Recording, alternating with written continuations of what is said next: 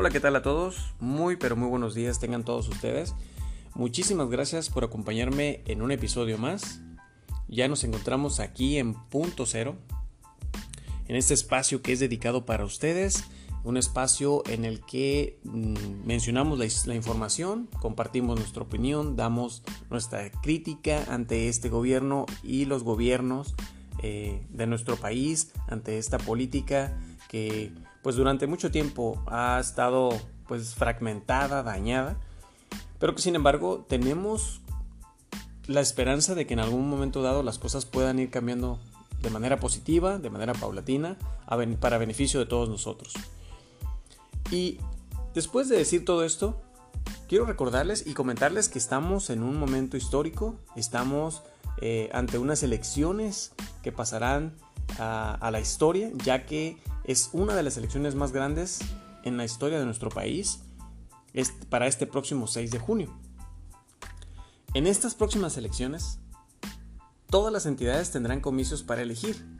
Y quiero que sepan que son un total de 500 cargos federales y 20.311 cargos eh, locales, cargos locales. Sin embargo, casi la mitad de las entidades tendrán la oportunidad de elegir a un nuevo gobernador. Entonces, a partir de este 6 de junio, los habitantes de 15 estados elegirán a un nuevo candidato, no, no candidato, sino a un nuevo gobernante para los diferentes estados. ¿Qué entidades son estas que van a elegir o cambiar de gobernantes? Pues tenemos a Baja California, quien actualmente es gobernado por el señor Bonilla, eh, y quien pertenece lógicamente al partido de Morena, y ellos rompieron una racha que llevaba eh, la hegemonía del PAN, que fue de 30 años. Y pues bueno, dieron pie a, un cambio en el que, pues al parecer, estos dos años que, gobernó el señor Bonilla, pues logró algunas cosas. Hay gente que está eh, un poco inconforme también. Sin embargo, hay gente que está contenta con lo que ha hecho. Pues tenemos que ver que es un tiempo muy corto realmente. Pero lo importante es que ejerzan su gobierno bien utilicen los recursos de nuestros impuestos de manera eficiente para que eh, la gente vea realmente resultados y cambios. Otro estado que también va a cambiar de gobierno es Baja California Sur, una entidad que sí conoce la alternancia también de diferentes corrientes ideológicas, ya que esta ha sido gobernada tanto por el PRI como el PRD y el PAN, todos corruptos honestamente. Eh, y bueno, y Morena pues no es la excepción. Pero este, el actual mandatario Carlos Mendoza Davis pertenece al Partido Acción Nacional y pues es quien va a dejar la gobernatura para que un nuevo eh, candidato entre a, a ese estado. Otro estado es Sonora. Sonora ha sido dominado desde 1931 por el PRI, salvo en el 2009, que fue cuando fue electo el panista Guillermo Padres. Sin embargo, posteriormente a él, pues fue elegida la priista Claudia Pavlovich.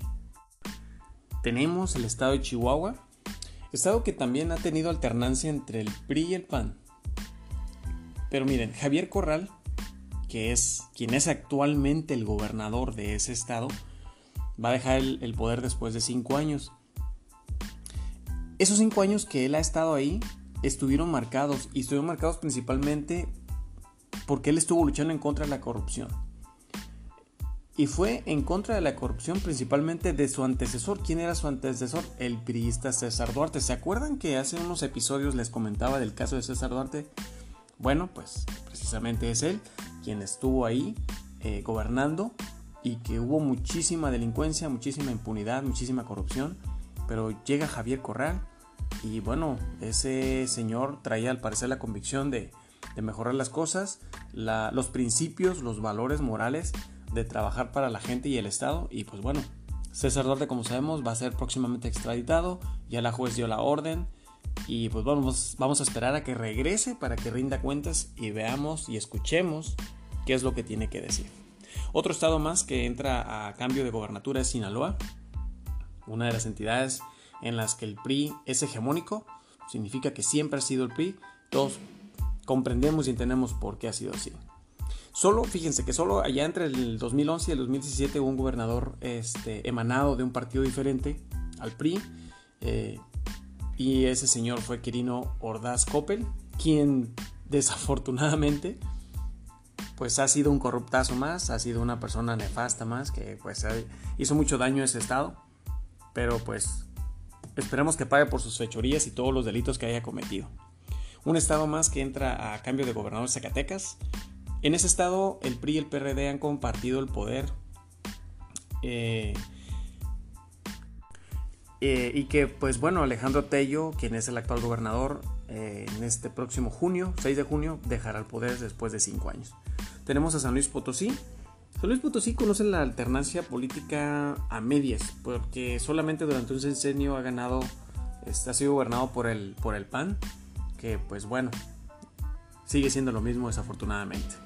Tenemos a Nayarit, que bueno, luego de un sexenio lleno de corrupción, lleno de acusaciones en contra del exgobernador Roberto Sandoval, el panista Antonio Echeverría tomó las riendas de esa entidad. Roberto Sandoval está metido en unos escándalos muy delicados y que honestamente esperemos que la fiscalía realice su, labor y que realmente lo, lo investigue y pues no sean prófugos de la justicia porque la realidad y lo que más crea impotencia a todos nosotros, a la población en general, es que si un delincuente eh, ha sido detectado y tenemos o se tienen las evidencias para poder pues llevarlo ante la justicia y que pague por los delitos que llevó a cabo, pues se haga. Esperemos que se imparte realmente la justicia, porque ha fallado mucho la fiscalía en ese sentido. Y Roberto Sandoval es un corrupto que ha hecho mucho daño en ese estado. Ahí en Querétaro también va a haber cambio de gobernatura.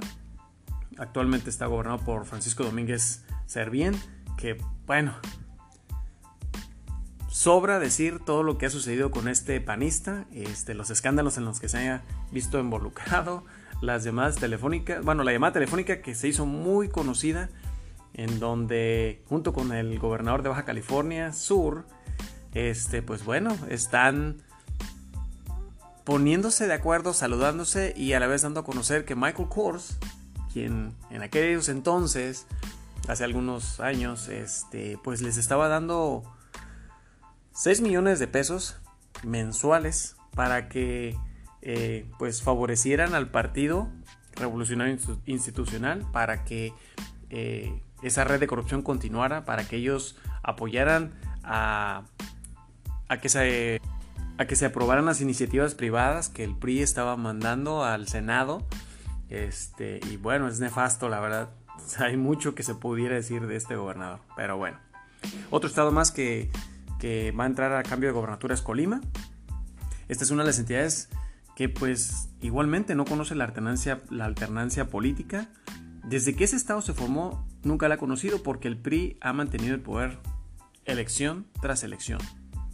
Michoacán, un estado marcado por la violencia y en el que Hipólito Mora, fundador, por eh, fundador y ex líder de los autodefensas, tal vez podría ser candidato, luego de, seis años del perredista Silvano Aureoles, que pues bueno, honestamente y no es un secreto, todo el mundo sabemos lo que sucede en Michoacán, eh, como eh, ese estado está dominado por el narco y, los, los niveles de poderes que tiene el narco en ese estado son definitivamente de preocuparse.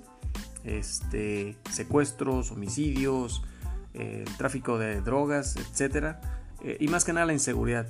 Desafortunadamente se ha salido de control y es muy triste y lamentable ver todos estos eventos eh, que suceden día con día en ese estado. Un estado muy bello, pero que pues está padeciendo de ese cáncer.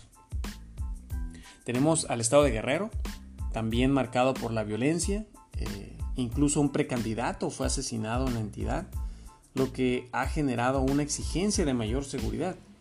El priista Héctor Astudillo dejará el cargo que ocupa desde, desde el 2015 y pues entrará alguien nuevo. Esperemos que quien entre sea una persona con los valores, el compromiso, la humanidad de realmente ver por la seguridad de la gente y que se acabe esa corrupción, eh, toda esa impunidad. La verdad, seguimos hablando de lo mismo, seguimos siendo repetitivos, desafortunadamente, pero la triste realidad es de que esa es nuestra realidad. Vivimos en un país donde fecunda la violencia, donde fecunda la impunidad, donde fecunda la corrupción, donde la inseguridad es el, la preocupación de todos nosotros y que pues bueno, eh, ya lo que la gente necesita, lo que necesitamos es un cambio real. Ahora, como les he dicho, nadie se salva de todos los escándalos y todas las cosas nefastas que de repente se están dando a conocer. Pero en ese estado, Guerrero, la carrera electoral comenzó entre acusaciones de abuso sexual contra el abanderado de Morena, quien es el señor Félix Salgado Macedonio. Y pues bueno, no sabemos qué sucede. El exfiscal Javier Olea acusó al actual gobernador de frenar la investigación en contra del senador, por lo que ahora este senador es indagado por la Fiscalía General del Estado.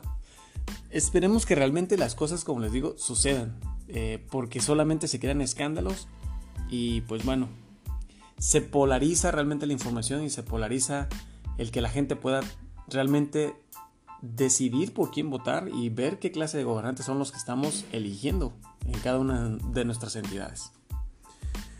Un estado más, Campeche, otra entidad que no conoce la alternancia política porque pues desafortunadamente dominado siempre por el, P, eh, por el PRI. Iba a decir PRD, disculpen, es el PRI. Siempre ha sido dominado por el PRI. Tlaxcala es uno más que, que va a tener la oportunidad de cambiar de gobernador, Nuevo León. Y ahí en Nuevo León ha sido gobernado por el independiente Jaime, Jaime Rodríguez Calderón, ¿vale? Es el Bronco, todos lo conocemos muy bien.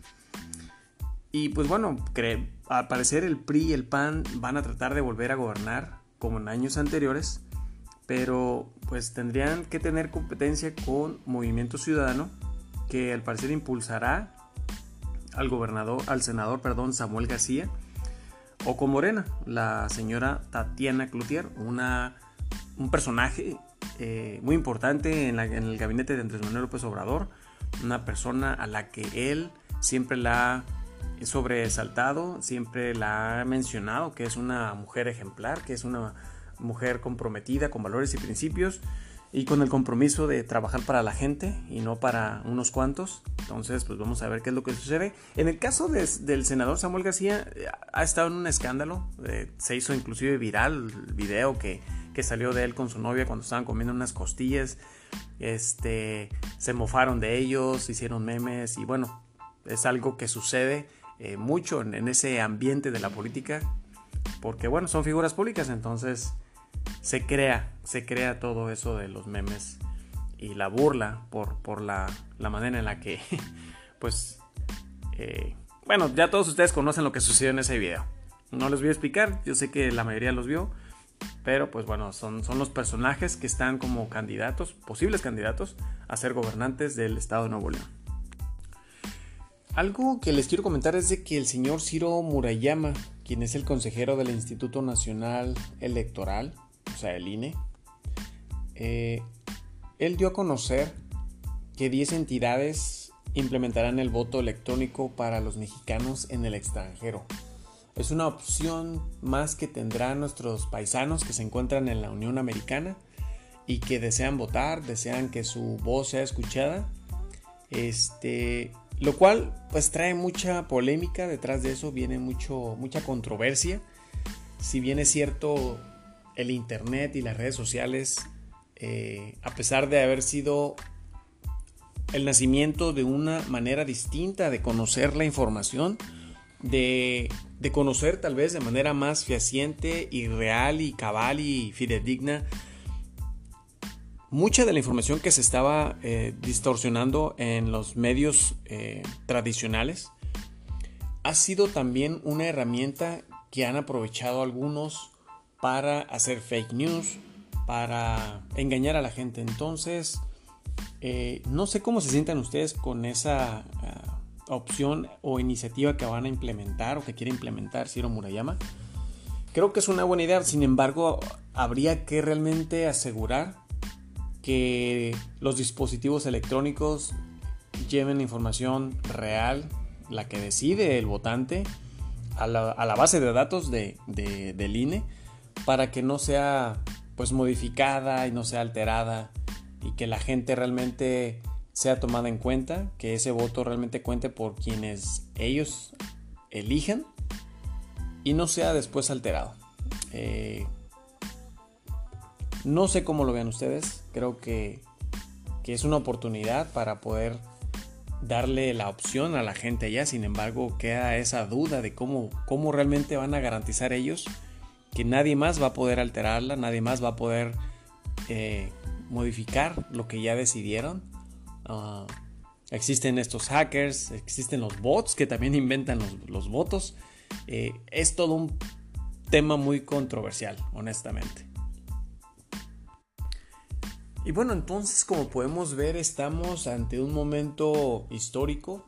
Eh, todas estas entidades tendrán la oportunidad de elegir, la gente tendrá eh, la oportunidad de ser escuchada, de dar su voto, de, de decidir quiénes van a ser los próximos candidatos, los próximos gobernantes, perdón.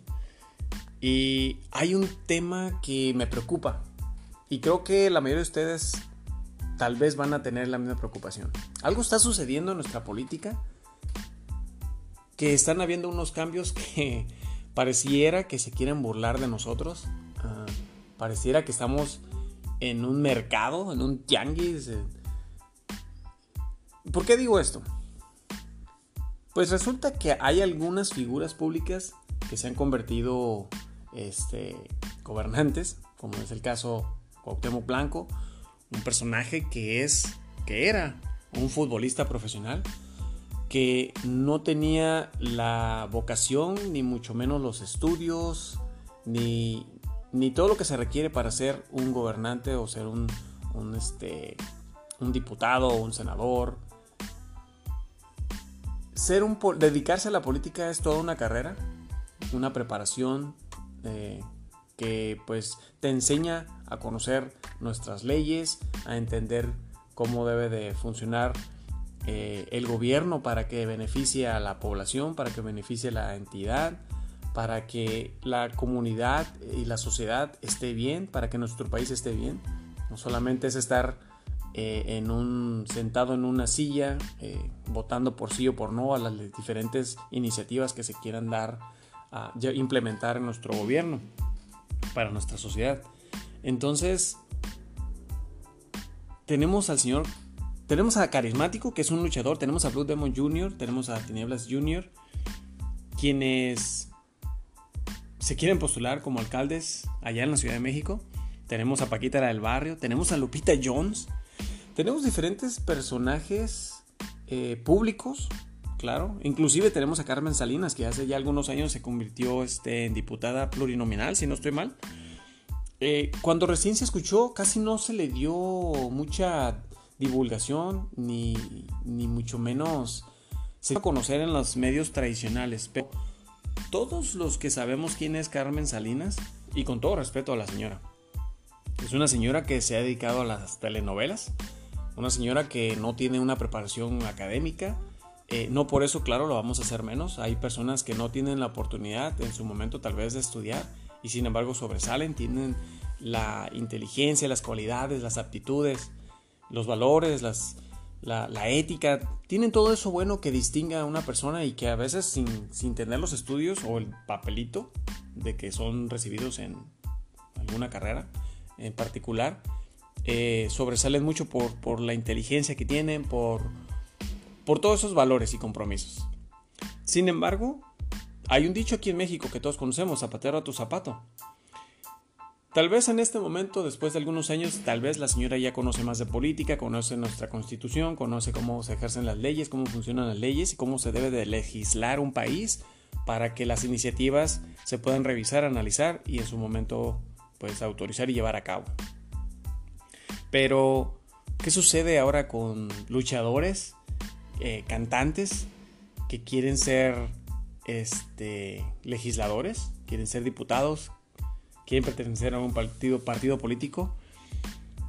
Pareciera que esto es una broma, pareciera que se quieren burlar de nosotros. Eh, o también pareciera que los partidos que se han visto eh, degradados por Morena, Morena ha rebasado la expectativa de todos ellos. Morena ha dominado y domina el país en un 80%. El PRI el, PRD y el PAN están muertos. Eh, los chichos rateros del PRD no tienen ya en dónde elegir, querer tener algún candidato, pues la gente no los quiere. Lo mismo sucede con el PAN y lo mismo sucede con el PRI. Llegamos a un hartazgo en el que ya no los vamos a volver a elegir. Sabemos que son corruptos. Ahora, Morena está sufriendo y pasando por el mismo síndrome que esos otros partidos. Eh, tenemos en este gabinete, en este gobierno, gente corrupta y que nos deja mucho que desear. Eh, tenemos a un presidente que, por cosas buenas que ha hecho, hay muchas cosas malas también. Eh, también de repente su actitud no es la más adecuada como un líder de un país el, por ejemplo, no querer y estar renuente a utilizar el cubrebocas, pues es decisión de él. Al final al cabo, al fin y al cabo, él decide cómo cuidarse. Este.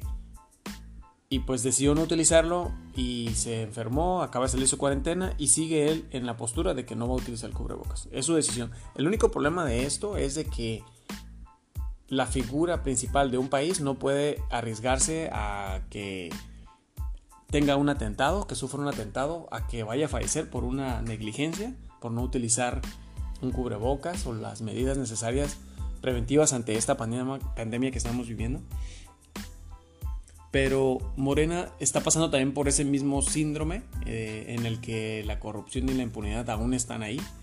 Pero regresando a lo de las figuras públicas, es los partidos alternos, PRD, PAN, Verde, este, PRI, eh, Movimiento Ciudadano, todos esos están buscando una manera de poder volver a ingresar a los, a los, a los diferentes gobiernos tal vez o a las alcaldías o alguna función pública eh, utilizando a estos personajes que pues toda la gente los conoce, mucha gente los, los quiere, los adora y todo eso.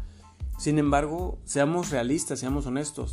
Ellos tienen carrera política, ellos estudiaron y conocen nuestras leyes, conocen nuestra constitución, saben cómo se ejercen las, cómo se legisla un país. Eh, es triste ver que, estemos pasando ante una situación como esta.